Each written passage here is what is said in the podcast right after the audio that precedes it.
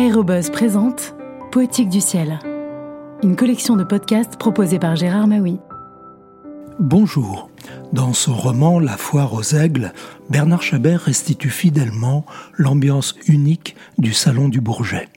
À l'heure du café, on se presse aux terrasses des chalets, on se bouscule aux abords de la piste pour avoir la meilleure place.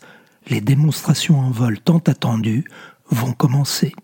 La foire aux aigles de Bernard Chabert a été publiée aux presses de la Cité en 1983.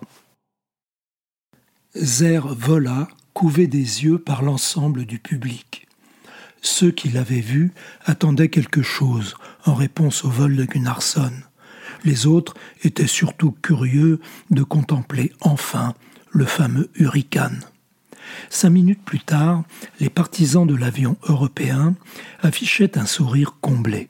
Zer était remonté au niveau de Gunnarsson, même s'il manquait toujours la féerie des fumigènes de Boudel pour valoriser la présentation. La démonstration du hurricane rouge pouvait se passer de féerie. Il était un avion de guerre, et Zer l'expliqua en 300 secondes d'un pilotage inspiré, à la fois osé et chirurgical. Il était resté dans les clous, de justesse, mais ceux qui le virent descendre du hurricane, à commencer par les techniciens de l'équipe de piste, surent qu'il avait tout mis dans le court vol. Ses yeux étaient cernés de brun, le blanc injecté de sang, et le dos de la combinaison rouge dégoulinait de sueur. La tache sombre aurait pu être du sang, remarqua un médecin aux idées morbides de service dans l'une des voitures de sécurité placées près du parking. Le pilote suisse regagna le chalet en marchant lentement, escorté de deux techniciens dont l'un portait son casque.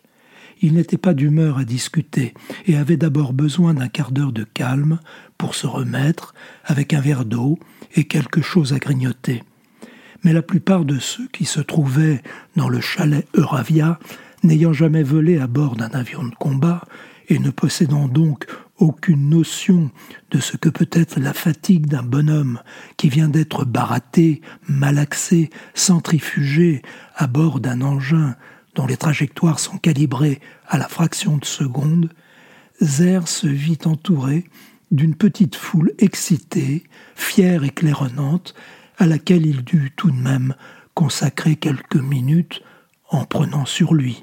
Marche finit par interrompre la discussion et les félicitations et conduisit le pilote dans un bureau tranquille où, en compagnie de quelques techniciens et ingénieurs, ils procédèrent, comme après n'importe quel essai, à une revue en règle du vol. C'est dur de faire plus, à. Mais pas question de faire plus. Tu es resté dans le domaine publié, tout le temps. Les gars du bureau de préparation des vols viennent de nous le faire savoir. Ils sont bluffés. De toute façon, je ne peux pas faire plus. Physiquement, j'entends. Ça va trop vite et on prend trop de jets. C'est limite. T'as vu ma gueule? Ils se mirent à rigoler, mais ils savaient que désormais, chaque vol du hurricane au salon serait précédé d'une appréhension difficile à combiner avec l'environnement de fête, les sourires de rigueur et l'ambiance mondaine et détendue. Chez Dynamics, le vol de Zer fut disséqué avec une certaine satisfaction. Un des membres de l'équipe était allé serrer la main du pilote suisse à la descente du cockpit et en avait ramené la nouvelle que le Hurricane s'était à son tour installé à son niveau optimal.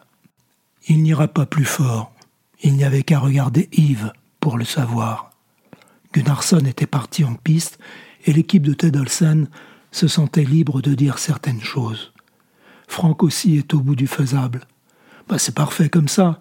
Nous restons, eux comme nous, absolument légaux. Jupiter peut bien faire un peu la gueule. Nous sommes à l'intérieur des limites.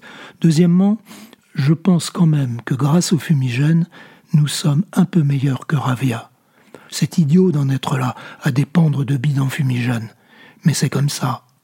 Troisièmement, ni Zer ni Franck n'auront désormais la tentation d'en rajouter.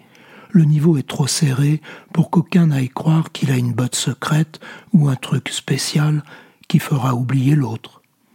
Olsen, comme marche, clôtura. L'avion est bien, Gunnarsson aussi, Jupiter est content, les journalistes aussi. Tout est pour le mieux, et pourvu que ça dure. Bon, Franck va voler, allons voir. Ils se levèrent, et gagnèrent la terrasse.